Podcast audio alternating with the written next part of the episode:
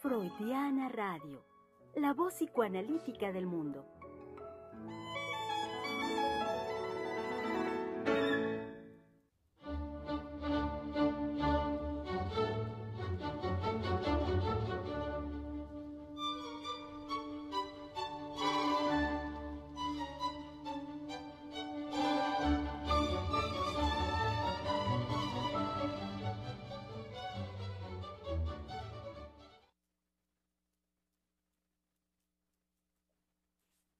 Muy buenos días, querido público. Eh, sean bienvenidos a este su espacio de la conversación, Freudiana Radio, la voz psicoanalítica del mundo. Con mucho gusto les damos la bienvenida este día lunes 16 de agosto del año 2021.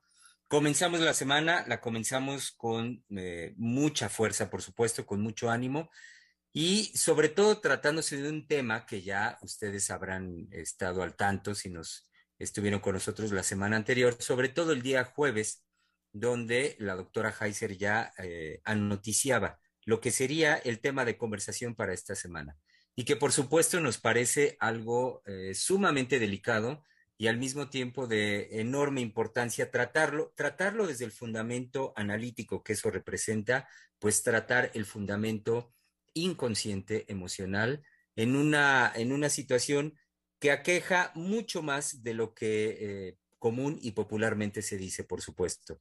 Un, fantasma, también lo diría así, que eh, rodea, merodea permanentemente el ejercicio de la vida sexual masculina. Nuestro tema de conversación de esta semana es impotencia sexual masculina. Un, eh, tema, un tema que es para mujeres al respecto del sufrimiento de los hombres porque es de lo que no se habla.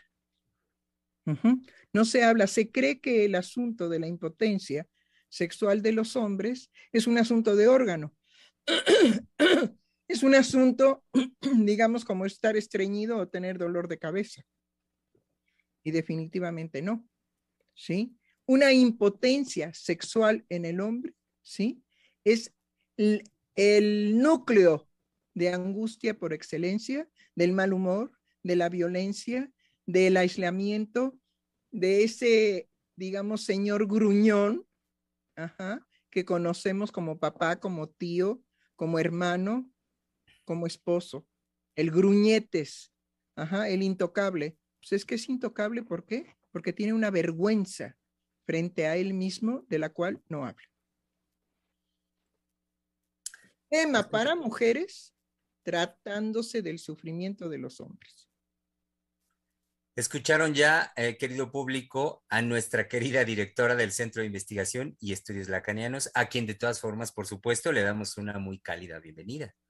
Bueno, pues sí, aquí estoy y estoy, pero verdaderamente apasionada porque es un tema del que no se habla. Y que mucho de la situación, ¿sí?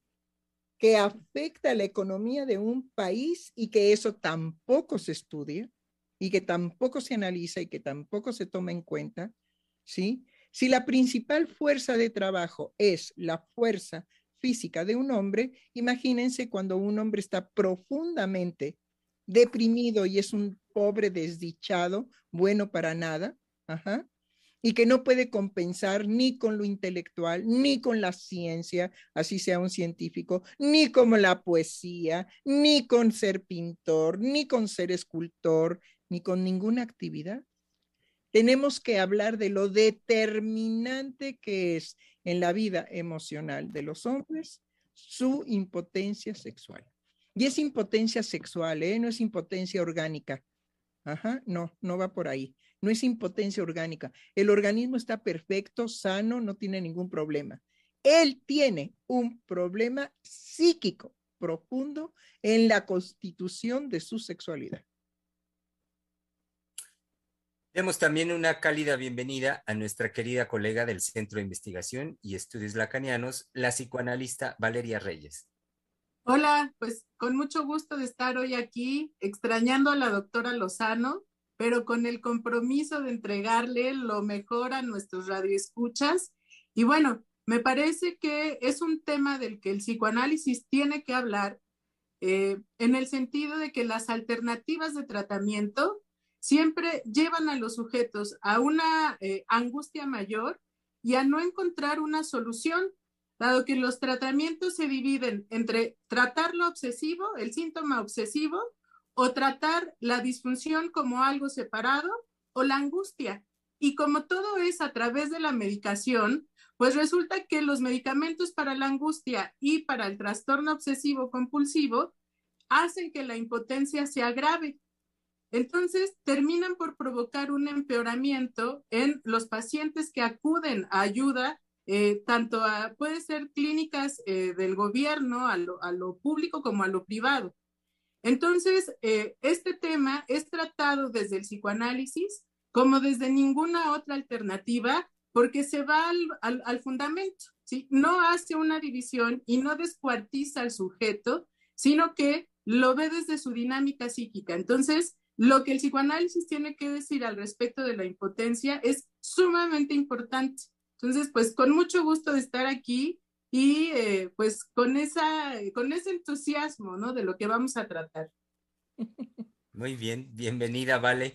Como también bienvenida a nuestra colega eh, del Centro de Investigación y Estudios Lacanianos, quien desde los controles de Freudiana Radio nos saluda la psicoanalista Giselle Mendoza. Sí. Ah, genial. Pues ah, me parece que cuando la doctora Heiser nos remarca que es un tema para mujeres, creo que tiene que ver eh, naturalmente con una cuestión eh, que ella en su transmisión ha verbalizado al respecto de la mujer no sabe absolutamente nada de qué es ser un hombre. Entonces, es abrir, digamos, darle cabida a una posibilidad de acercamiento de un universo que es desconocido para la mujer, que es rechazado también y que es abordado con, con realmente un salvajismo, porque no hay, eh, no hay duda de que el, al encuentro con un hombre que es impotente o que manifiesta, digamos, ya en el acto sexual su impotencia, eh, la mujer realmente eh, no es que no sepa qué hacer, pero creo que poco de lo que haga eh, está realmente en la línea de darle cabida a lo que es y a lo que representa para un hombre este, esta situación de la impotencia sexual.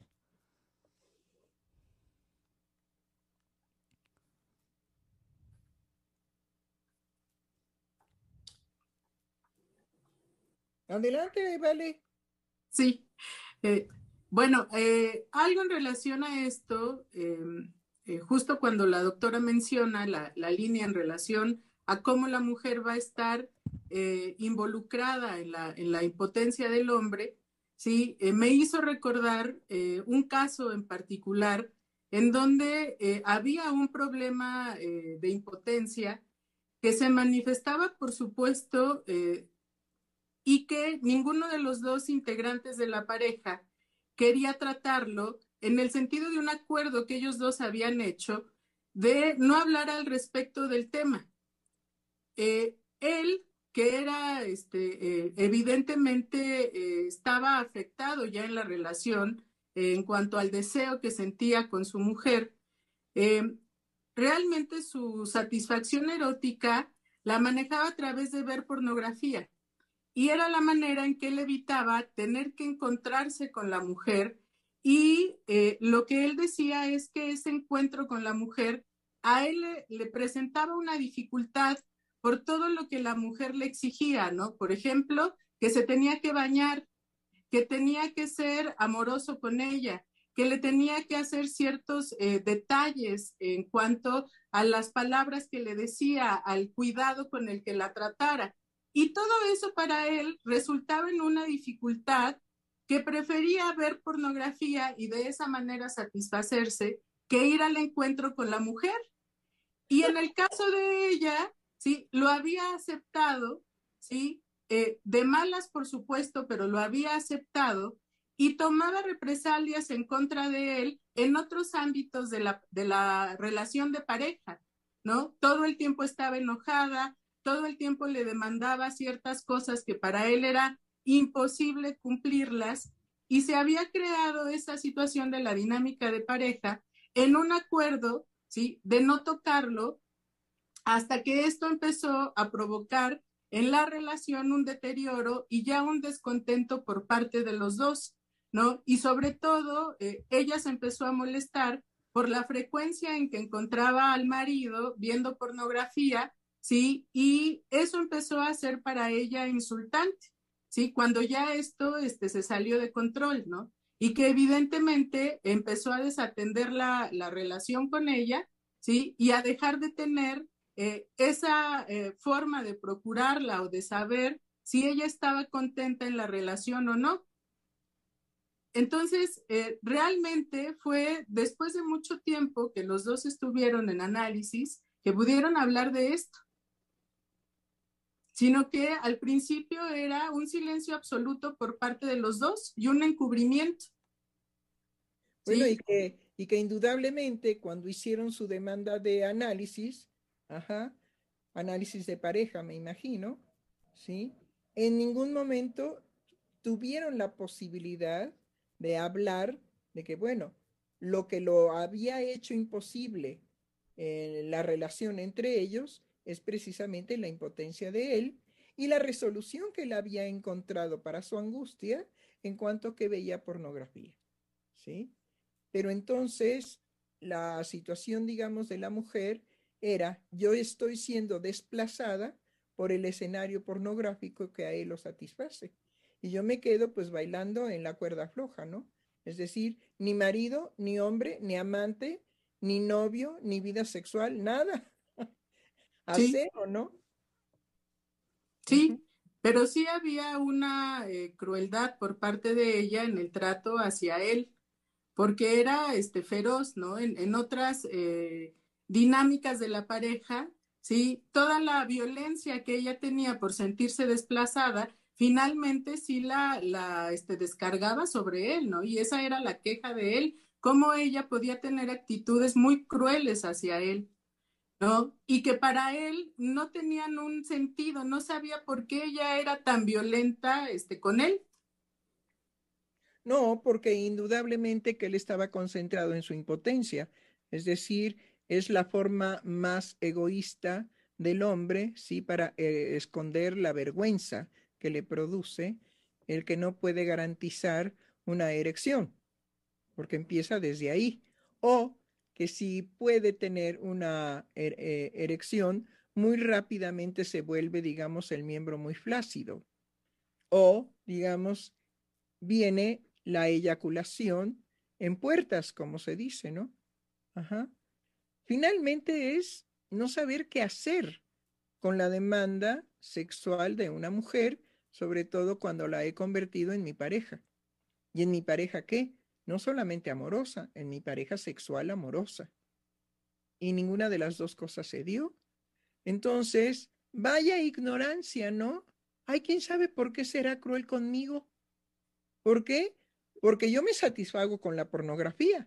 Ella, pues quién sabe, es asunto de ella con qué se pueda satisfacer. Ajá. Sí, y bueno, hay de ahí todos estos inventos, queridos colegas, al respecto de que, bueno, y si nos juntamos tres, y si nos juntamos cuatro, y si cambiamos parejas, y si utilizamos cuanto aparatito un día, verdaderamente un día, que fue un circo en diálogos en confianza, invitaron a una mujer especialista en todos los aparatos que ella vendía, que venían definitivamente a subsanar semejante problema. Pero los ofrecía como los juegos eróticos a los cuales cualquier pareja normal podía acceder. En realidad sabemos que todos esos aparatos están al servicio de la impotencia sexual masculina. Entonces hablemos de ella. Escuché, por cierto, en la mañana que el doctor Germán había tenido una sabia lectura al respecto de la más generalizada degradación de la vida amorosa. Entonces, a ver, cuéntenos. Sí, doctora, lo que comentaba antes de entrar al aire con, mi colega Vale es, eh, tomaba, bueno, mi lectura la ponía también en relación a lo que yo escuchaba.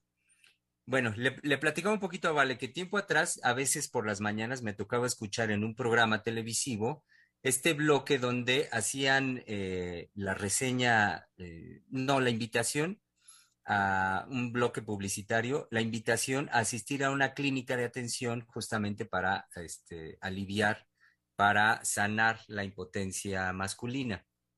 Una clínica, pues creo como prestigiada, una clínica particular. Y lo que yo comentaba con Vale es que lo que proponían era un tratamiento que a mí me parece como este cognitivo conductual farmacológico. Es decir, eh, hablaban de, cómo había un, nivel de tratamiento eh, de lo emocional, que, era más bien cognitivo conductual, que era como una reeducación en cuanto a las circunstancias que el hombre enfrentaba em, como dificultad a la hora de una impotencia, a la hora de que no tenía la respuesta en su miembro, y que este, esto también la clínica proponía ser subsanado con el uso de ciertos fármacos. nunca decían cuál, pero bueno. Y era siempre promovido como el tratamiento, este, eh, vaya, lo mejor, digamos, que, que no fallaba, ¿no? Infalible. Y entonces, en relación con esto, yo lo que comentaba con Vale es que como en el texto freudiano, eh, principalmente el texto que es sobre la más generalizada degradación de la vida amorosa, Em, lo ponía yo en paralelo y decía, bueno, es, es una distancia abismal, es un universo en cuanto a cómo Freud, en el texto, uno de los puntos nodales donde va a centrarnos es en ir eh, eh, para, bueno, primero va a decir que es una de las, de las principales situaciones que aquejan la vida emocional de los seres humanos. Eh, y, y, que es también... Toca, digamos, toca, por lo tanto, a la mujer como al hombre. ¿sí?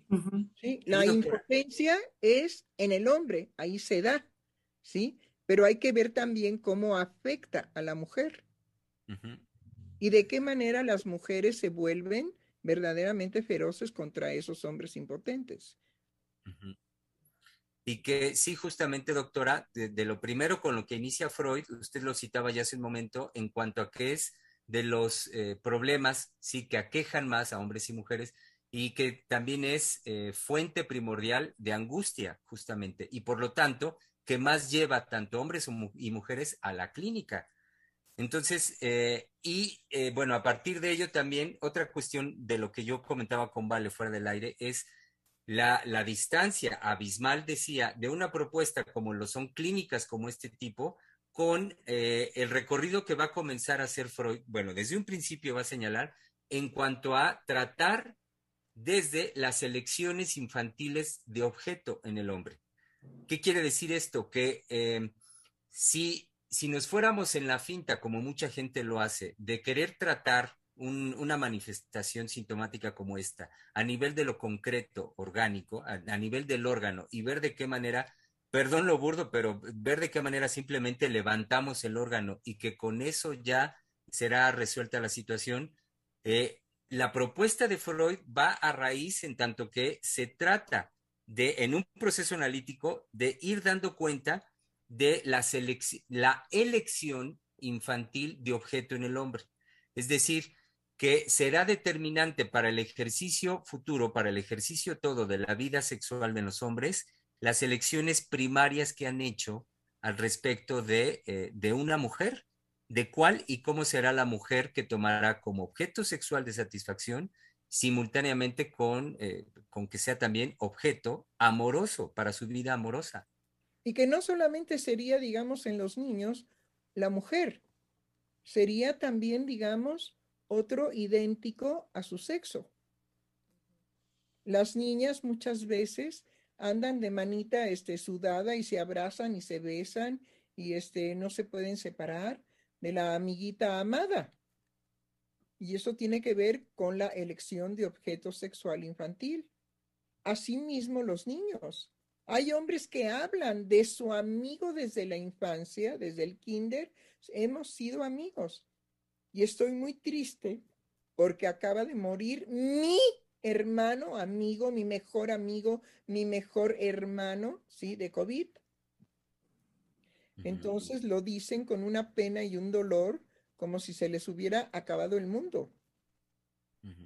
Independientemente de que no tengan propiamente relaciones sexuales, ahí está lo determinante de, de la elección de objeto en el momento, digamos, de la infancia, porque es cuando más libre puede estar la sexualidad.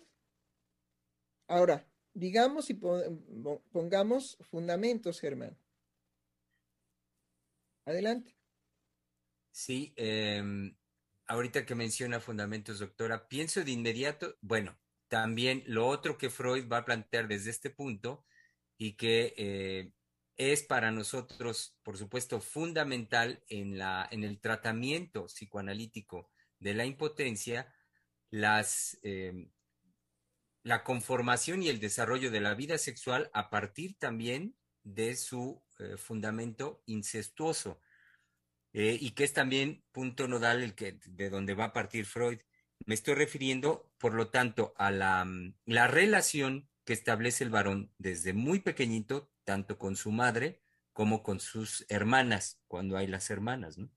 Y, no con las primas, y si no con la nana, y si no con la señora, digamos, del aseo que va y que lo cuida, porque últimamente habíamos escuchado a un chiquito, ajá, que es muy rebelde con la madre, pero que a la señora del, de servicio le dice, tú eres mi mamá porque tú me cuidas, porque tú me atiendes, porque tú me cantas, porque tú, tú juegas conmigo, porque tú ríes conmigo, ¿sí? Y mi mamá siempre está ocupada. O mi mamá siempre está distraída. Yo no soy un punto de interés para ella. No lo dirá el niño de esta manera, pero dice, mi mamá siempre está en otra cosa. En cambio, tú hablas conmigo, juegas conmigo, me cantas, bailamos, jugamos, me das de comer, me bañas, etcétera. Pues esa es su mamá. Los niños no son tontos. Sí, y que lo, lo que señala ahorita, doctora, también disuelve una, una creencia también popular en el sentido de que hablar del, de, los, de, los, de las figuras de los objetos incestuosos es necesariamente en una concretud hablar de la madre de carne y hueso o también las hermanas o las primas de carne y hueso, sino es más bien la construcción psíquica que desde muy pequeñitos los seres humanos hacemos en este sentido.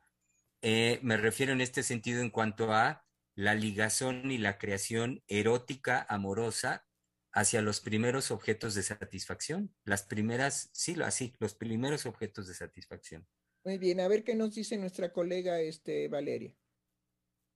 Sí, en, cuanto al fundamento, lo que yo pensé es, bueno, eh, la entrada de Freud en la creación del psicoanálisis viene precisamente por una manifestación en el cuerpo que surge de lo psíquico y que es lo psíquico lo que Freud se va a dedicar a investigar. Y justamente eh, porque eso es lo que va a investigar, encuentra tanto en la etiología de las neurosis, ¿sí? Como de la histeria en particular, que es lo que él eh, estudió, ¿sí?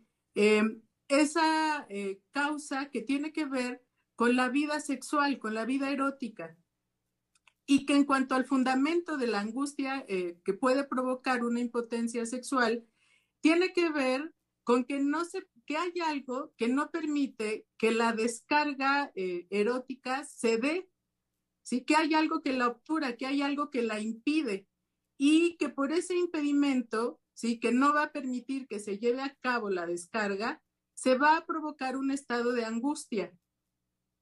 Entonces, eh, yo lo pensaba como fundamento en el sentido de que ahí eh, tiene que ver el, objeto, por supuesto, pero lo veo como lo más eh, central en cuanto a lo que ocurre en la dinámica psíquica ese impedimento, que puede ser cualquier cosa, que no va a permitir que se lleve esa descarga.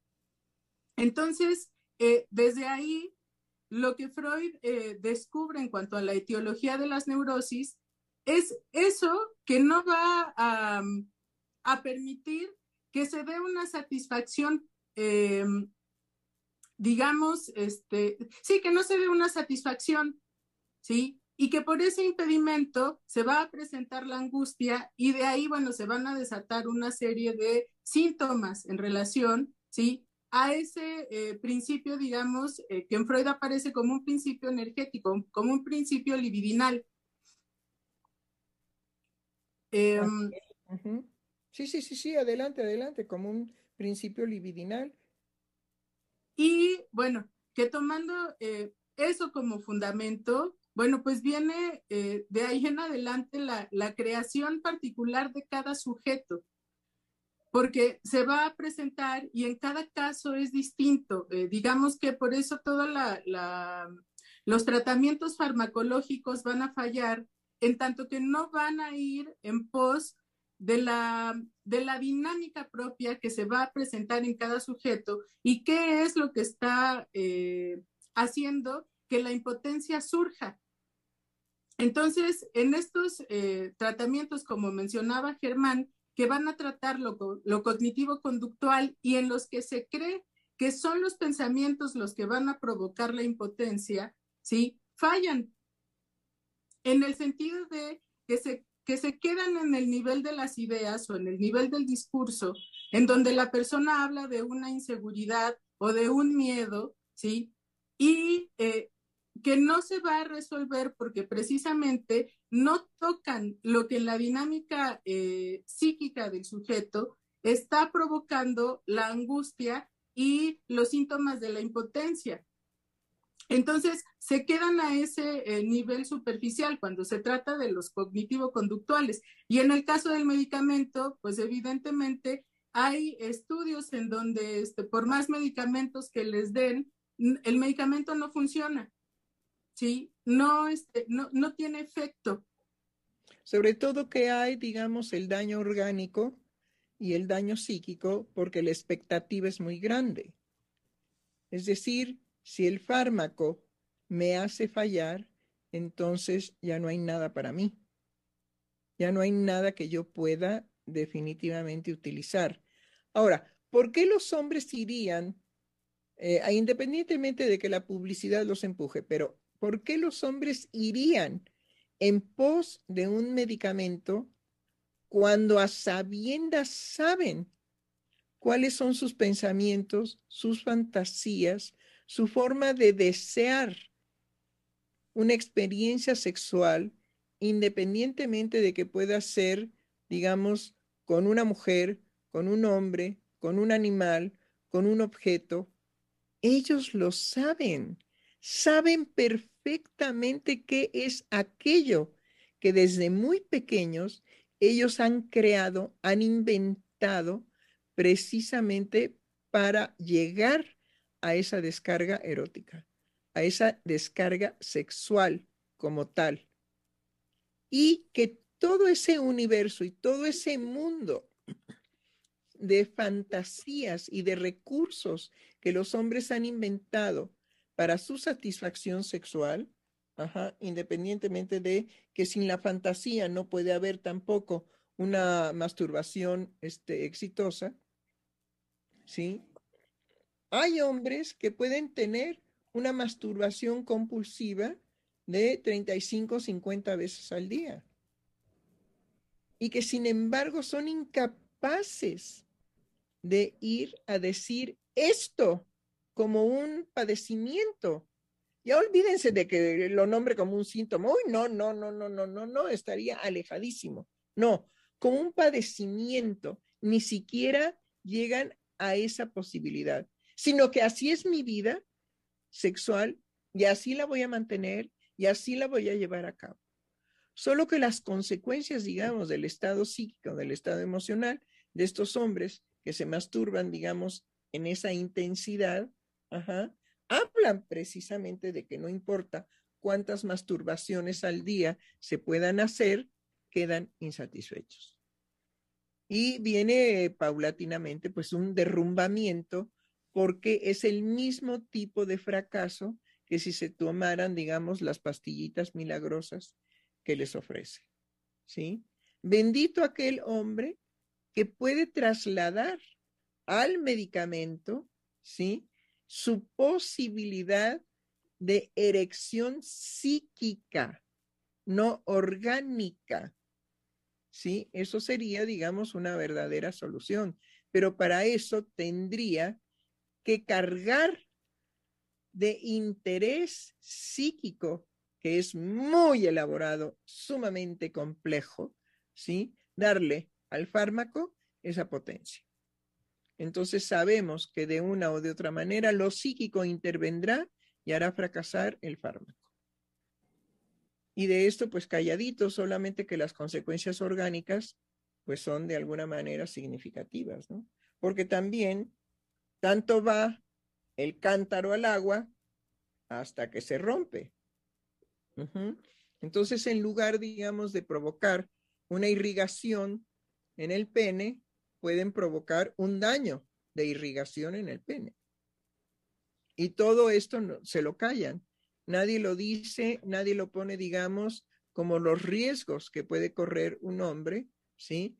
Con una irrigación forzada por un medicamento y además los trastornos que tiene esto, porque pues es, la psique se opone y el medicamento estimula, pero la psique, la está, digamos, opuesta, se opone, porque seguro todos los hombres que pueden en este momento escucharnos, ¿sí? Saben que ellos han solucionado su impotencia de una o de otra o de otra o de otra o de otra forma nunca se quedan los hombres detenidos en esa situación.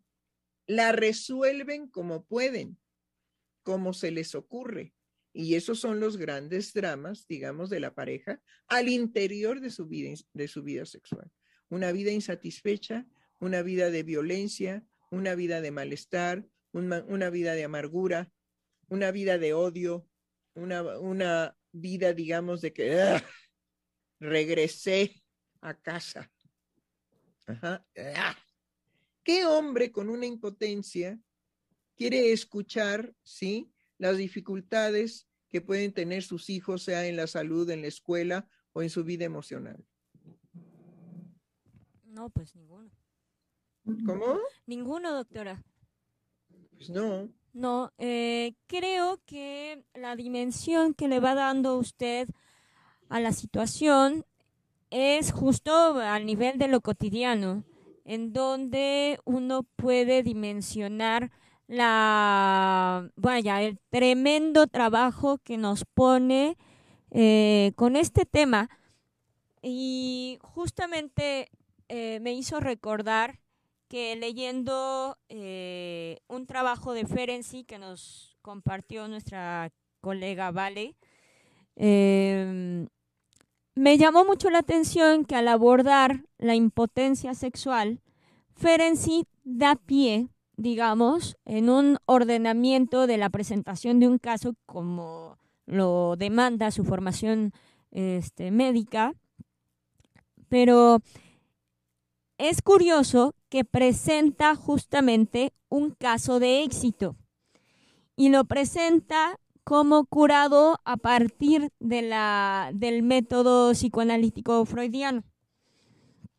Entonces, me parece que, bueno, eso a mí de entrada me coloca en la, en la posición de escuchar primero el encubrimiento que hay al respecto de la impotencia, es decir, eh, a diferencia de Freud, Freud presenta los casos en la posibilidad de lograr entramarlos, siendo que si va a hablar de la impotencia sexual, es la apuesta por entramar este fenómeno dentro de la trama de lo psíquico. Entonces, no hay de parte de Freud una postura de presentar el caso acabado como exitoso. Y me parece que eh, ese tipo de presentación está del lado del ocultamiento de la dificultad, de la problemática que presenta tanto para el hombre como para la mujer, pero en este caso hablaba únicamente del hombre, esta cuestión de qué, o sea, de, de lo que le, a él le presenta y a él le acontece con su impotencia sexual. Porque me parece que si bien el hombre resuelve, como usted dice, la cuestión de la impotencia sexual, creo que hay, hay un determinado momento en donde él no está manejando la situación al encuentro con una mujer. Entonces. definitivamente no. En, muchas ocasiones eh, pueden, digamos, tener un, gusto eh, erótico, un deseo erótico hacia una mujer y no la abordan porque saben que no pueden garantizar una erección. Y que entonces tenemos aquí un conflicto bastante severo en cuanto que pueden sentir un deseo erótico, muy intenso, y sin embargo no hay respuesta de órgano. Y ese tipo de vicisitudes, bueno, las iremos tratando a lo largo de la semana porque creo que es muy importante ver cómo en los discursos de género, en los discursos feministas, ¿sí? Se habla de patriarcado, se habla de machismo, pero en ningún momento, ¿sí? Han tomado en consideración si el patriarcado es una forma de encubrimiento de una impotencia y si el machismo, es otra forma de encubrimiento de una impotencia. Y Freud precisamente se fue a investigar a fondo qué relación había eh, en la vida cotidiana de los hombres, qué relación existía con toda la sintomatología de su vida cotidiana la verdad de, para ellos, de ser impotentes sexualmente hablando. Bueno, hay muchos que por eso se desvían hacia la homosexualidad para ver si de eso se trata. Y hay otros que definitivamente desean que se les quite el órgano porque es un pesar tenerlo. Eh, recuerdo, digamos, una chica de la formación del Centro de Investigación y Estudios Lacanianos, que se fue a investigar a todos los eh, sujetos que habían perdido por una o por otra razón el pene y que ella creía encontrar algo, por supuesto, de su fantasía, porque, porque ella imaginaba que la pérdida del pene para muchos hombres iba a ser catastrófica. Y se encontró hombres muy tranquilos, muy serenos, es decir, no tenían ya más un estado de angustia, quedaban imposibilitados a la erección, pero no a la vida sexual, pero ya no tenían el problema de la erección del órgano. Entonces el órgano, el órgano es un problema gigantesco para la sexualidad masculina. Porque ahí están los penectomizados, ajá, que eran felices y que estaban muy tranquilos. Y ella entrevistó a muchos, ¿eh? a muchísimos entrevistó. Y finalmente cuando presentó su trabajo estaba tristísima porque decía, no lo puedo creer, no lo puedo creer, no lo puedo creer. Aquí hay algo que definitivamente se me escapa a mí, porque aunque lea yo a Freud, ¿sí? No, no puedo, yo soy la que no puede concordar la tranquilidad de estos hombres ante la pérdida, digamos, semejante de un órgano. Bueno, hasta que ella se dio cuenta que ella valoraba el órgano masculino de una manera desproporcionada. Claro. Que ella no podía saber nada al respecto de lo que es para un hombre tener un órgano femenino, digo femenino, ¿eh? un órgano masculino llamado pene. Y creo que el lapsus mío es prudente, es, es, perfecto, ¿sí?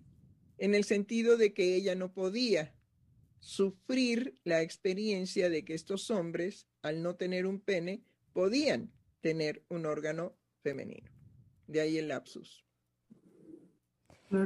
Claro. Y creo que nos mete justo en el entramado, doctora, eh, que es algo que yo no había podido dimensionar, bueno, no lo había podido verbalizar, este, pero que queda muy, muy ad hoc para poder trabajar em, en este programa o en, el resto de la semana, esa dificultad de que la impotencia sexual presenta la, la decisión con respecto al deseo sexual.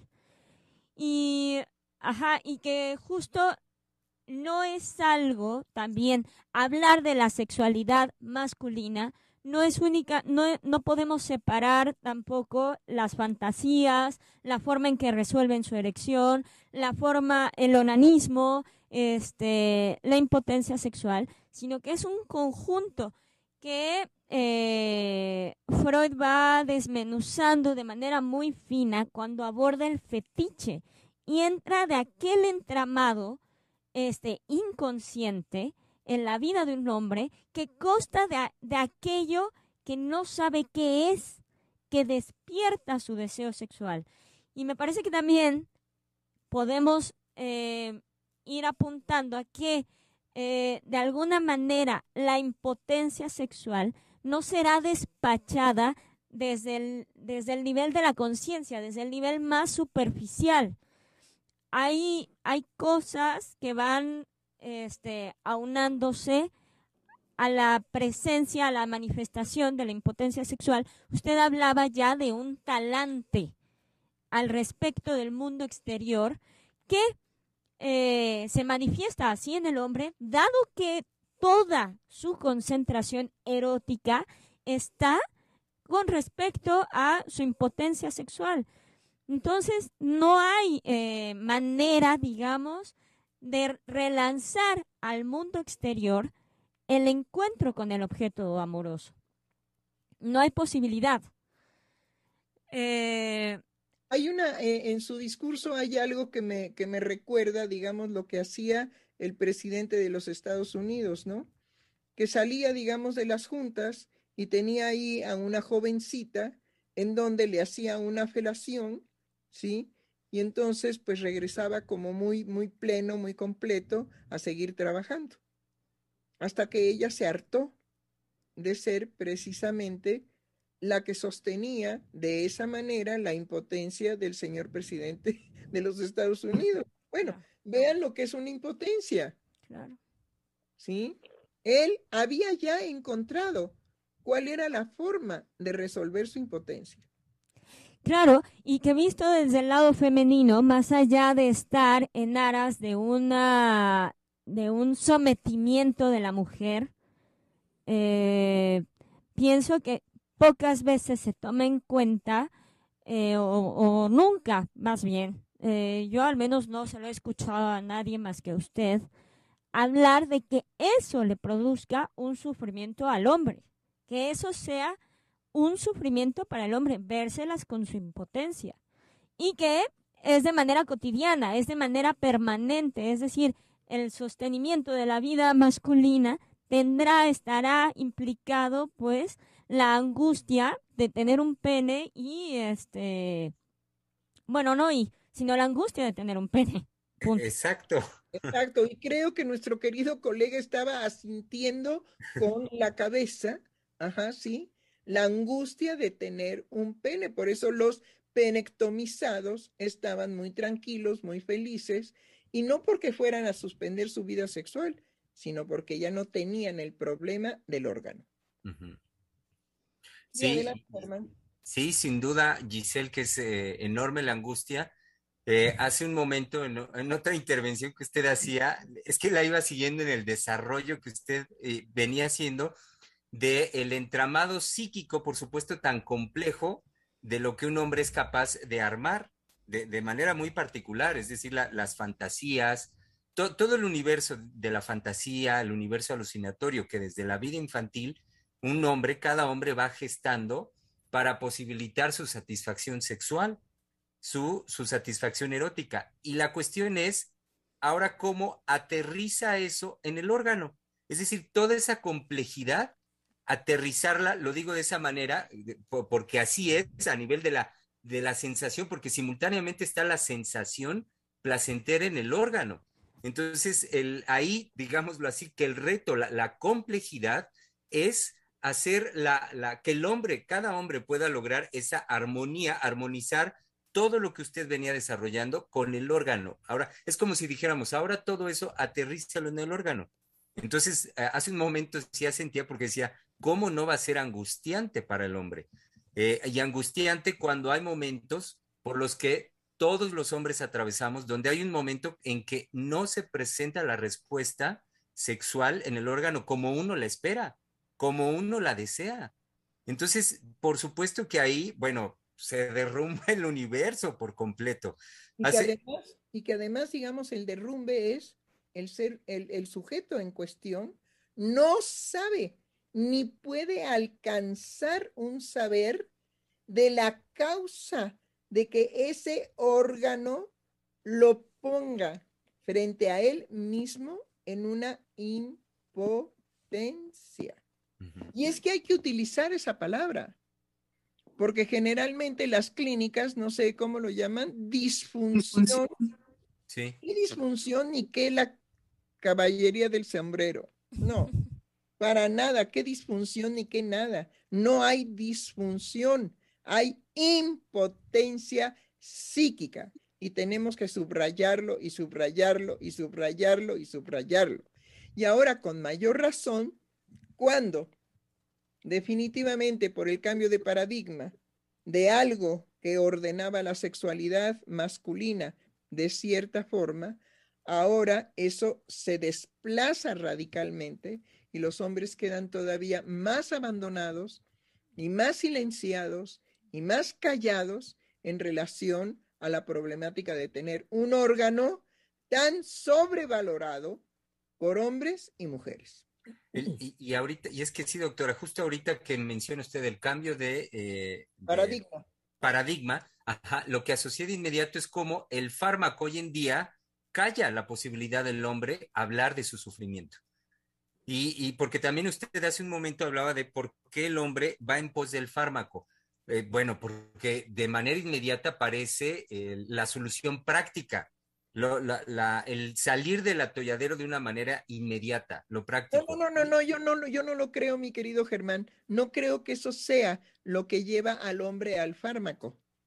Porque dije en un principio que no hay ningún hombre que no haya resuelto su impotencia de una o de otra o de otra forma. Si es porque se roba los calzones de las azoteas, si es porque tiene un perro al cual viola todos los días, si es porque, si es porque, es decir, tenemos la gama, no muy extensa tampoco, porque la sexualidad humana no tiene una gama como las estrellas en el cielo y en el universo. sí, no, imposible.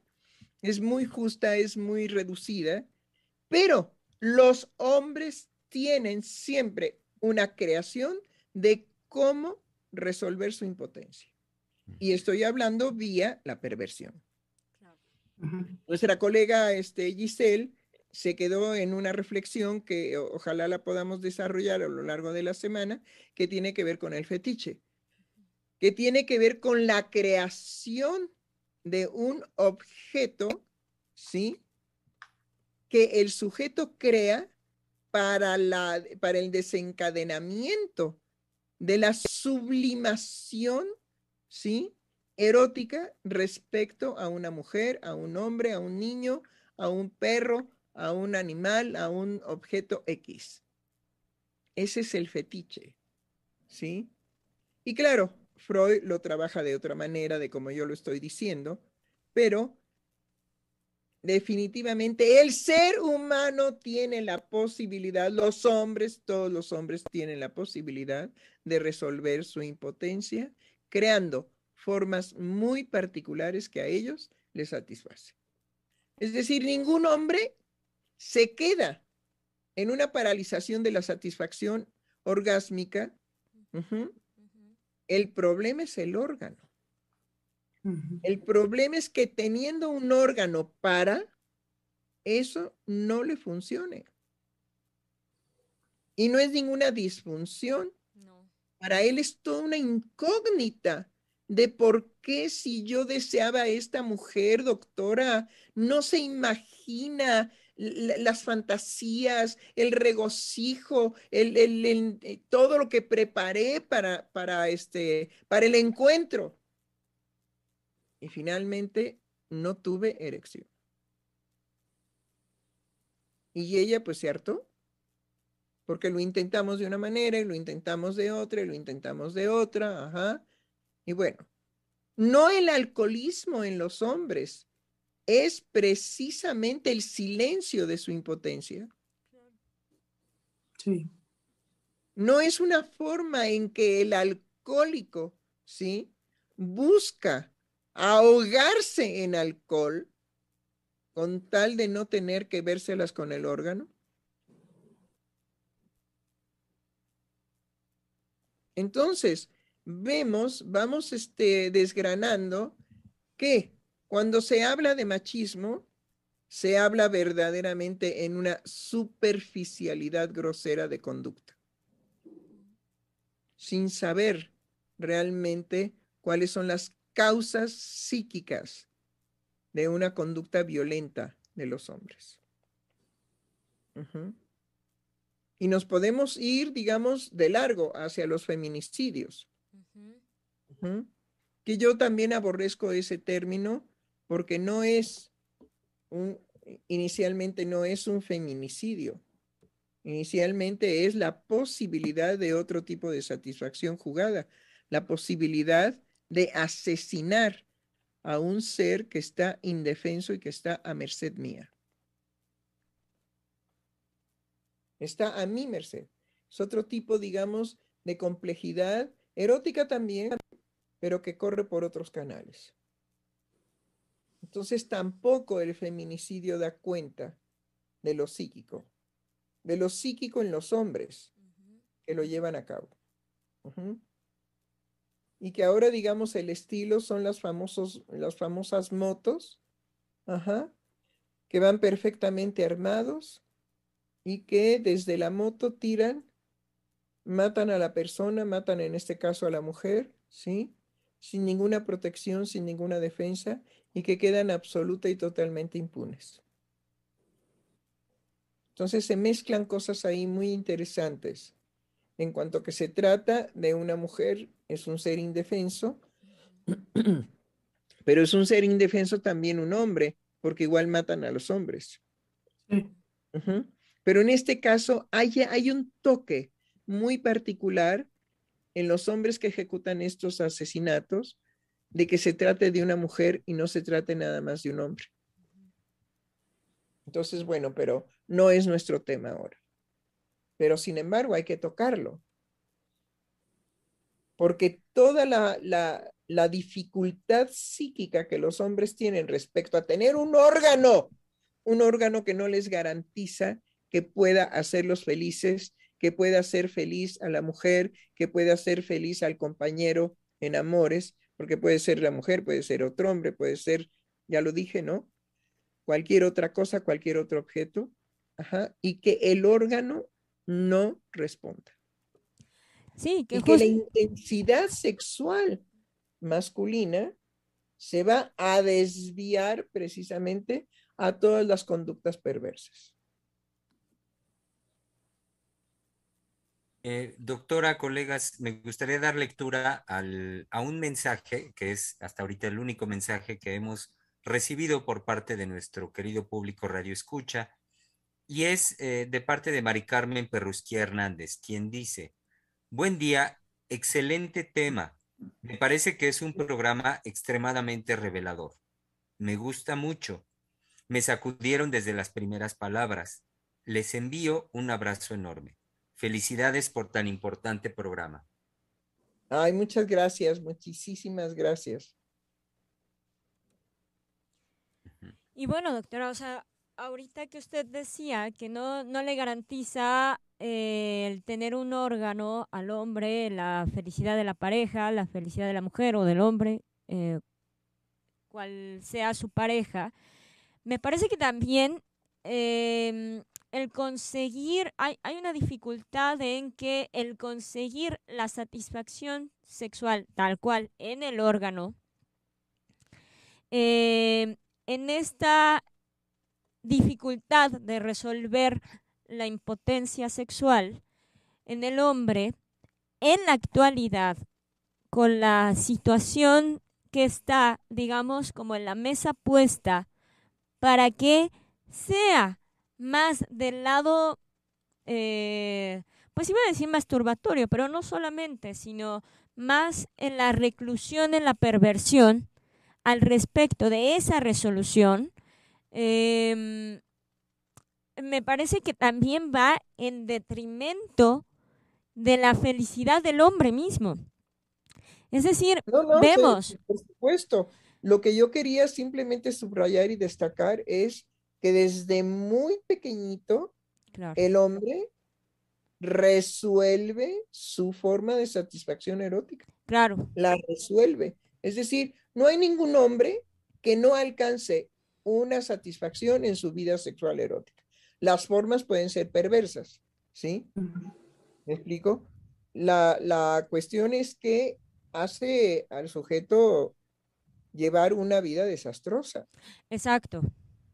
Y, y me parece que es, eh, digamos, es esta forma de encuentro con, el, con la vaciedad eh, que no se aborda, que es muy difícil también que los hombres en análisis lleguen a verbalizarlo porque no pueden tampoco referirlo. Pueden decir, bueno, yo voy y me acuesto con tales y tales mujeres y resuelvo de esta manera, pero me siento vacío.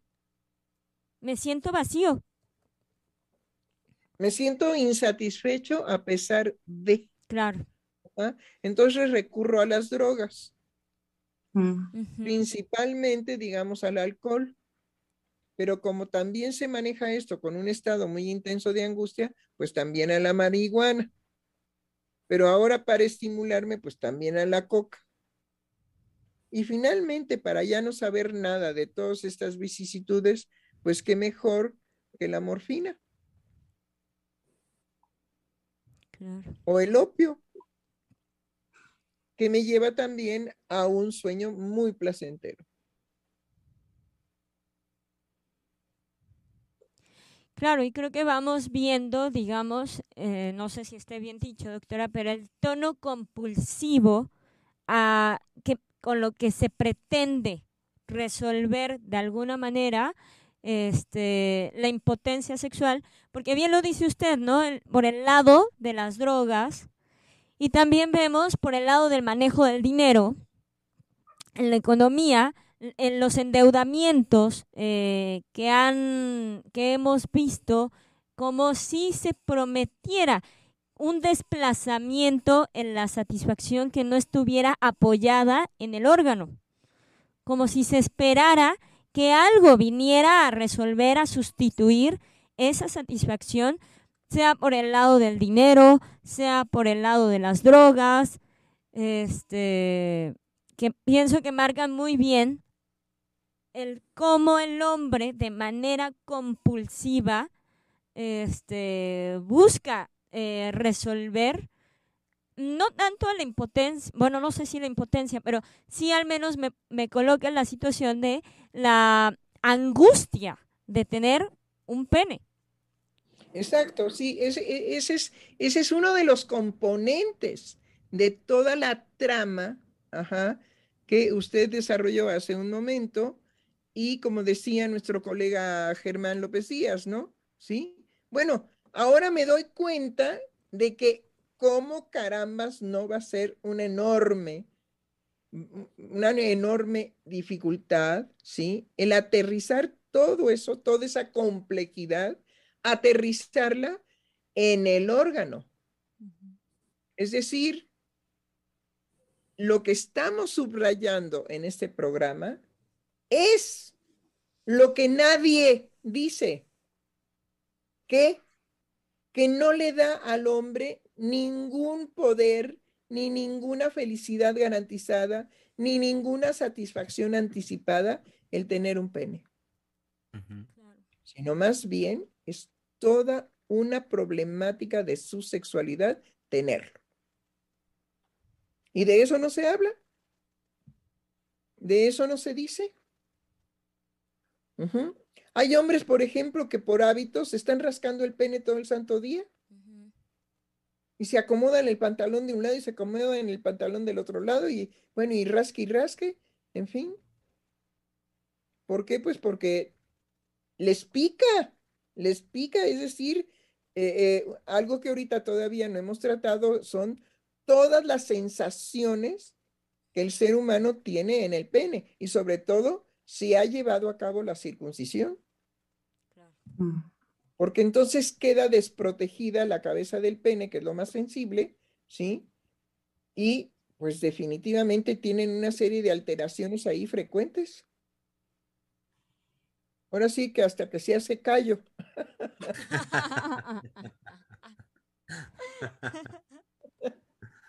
Ajá. Pensando, doctora, en, en, todo esto que vamos hablando, que es sumamente complejo, eh, eh, pensaba que cuando el hombre resuelve eh, su impotencia a través de la posibilidad de la perversión, pues también queda alejado de las posibilidades amorosas.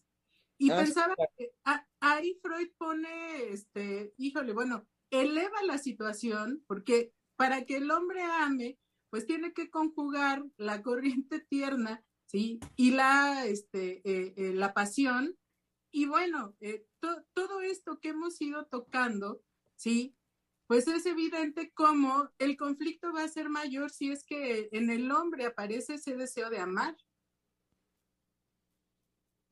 Y que lo va a poner ante esa situación inédita. Sí, sí, definitivamente definitivamente tiene una, una situación sumamente compleja.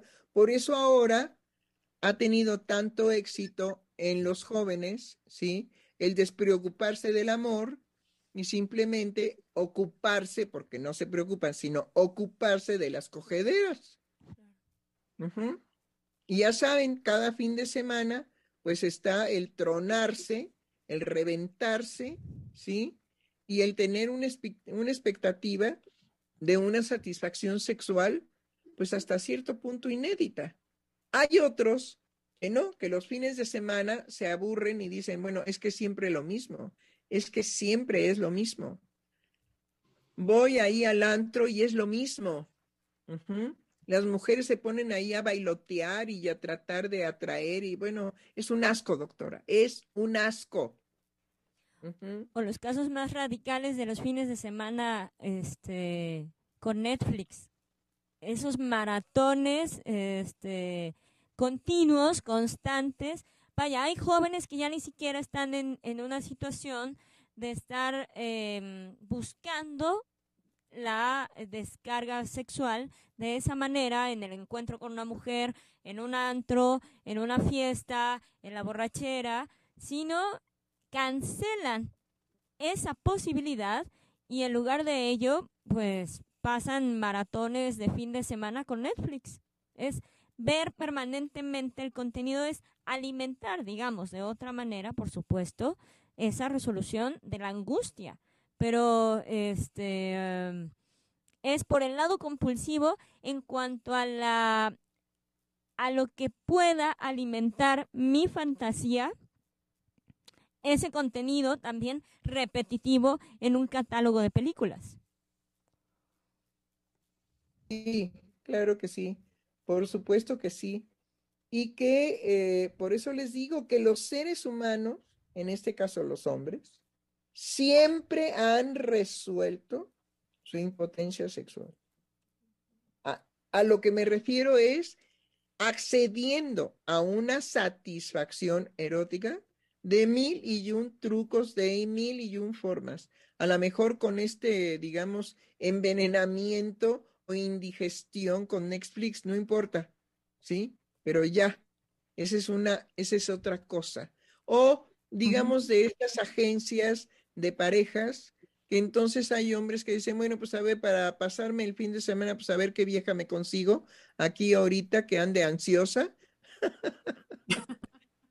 y ande ansiosa también como yo ando ansioso. ¿Y qué tal si nos vemos? Ajá. Pero luego resulta pues un fracaso porque a la hora que se ven dicen, pero qué horror, pero qué es esto. Pero esta mujer no me despierta más que odio. de tan fea y de tan horrible y de tan horrenda que es para mí, ¿no?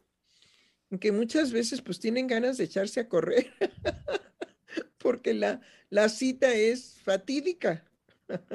Bueno, y a las mujeres les pasa lo mismo.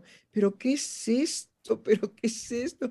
Yo me imaginé por lo que estuvimos hablando y nos estuvimos diciendo, y entonces llegamos a que ya sería conveniente que nos viéramos en un café y no sé qué. Y cuando llego y veo semejante horrorosidad, no, no, no, no, no. Yo me quiero echar a correr, doctora. A correr así, pero ya me vio, ya me dijo, ahora, hola, ¿eres tú? Sí nos quedamos ahí en la reseña de llevar el clavel blanco o alguna tontería de esas, ¿no? Sí. Este sí, eres tú. sí.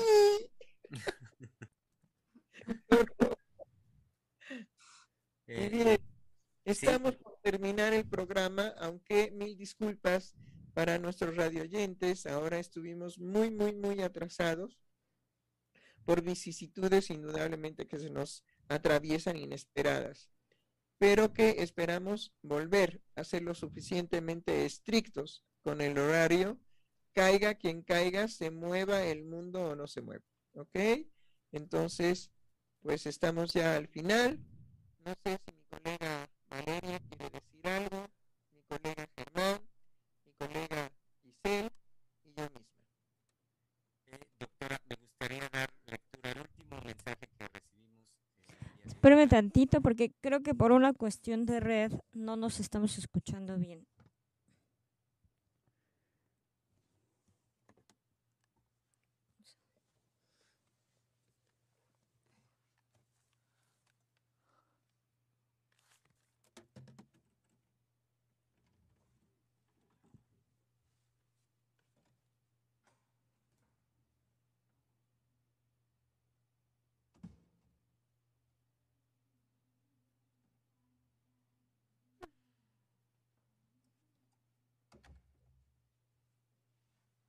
Hola, ¿me ven? Sí. Creo que ya, Germán. Ah, ok. ¿No? Yo creo que vamos a tener que cortar este... A ver, ¿puede hablar tantito? Sí. Es una cuestión... No. La voz psicoanalítica del mundo, lunes 16 de agosto de 2021.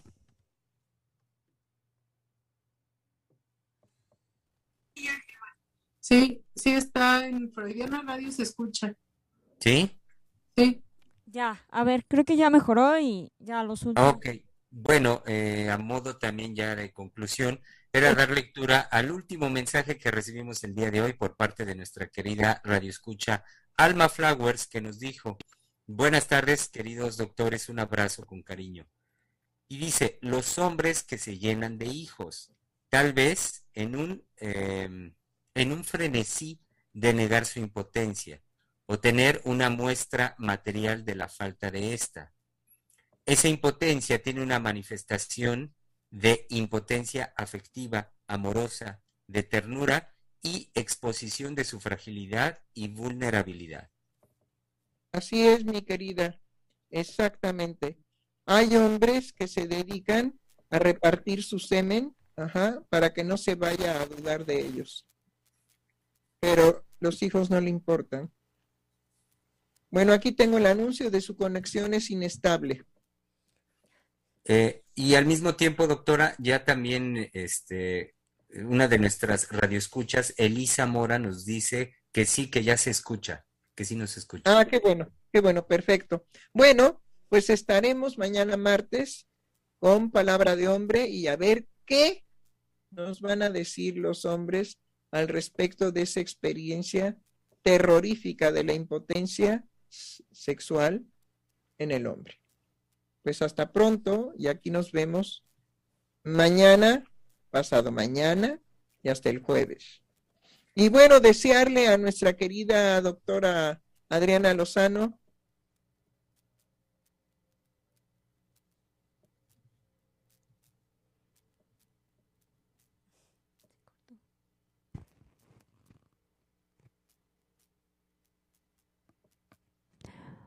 Bueno, queridos radioescuchas, se nos cortó la conexión debido a un problema de internet, pero deseamos que nuestra querida Adriana Lozano esté muy bien, muy contenta pasando sus vacaciones y, por supuesto, gozando de un buen estado de salud que le permita disfrutarlas. Hasta pronto, queridos, queridos radioescuchas.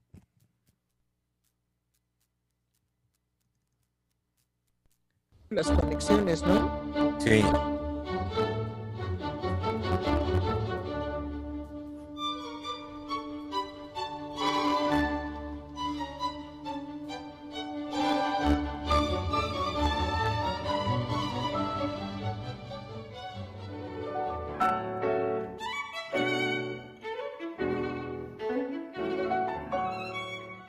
Freudiana Radio, la voz psicoanalítica del mundo.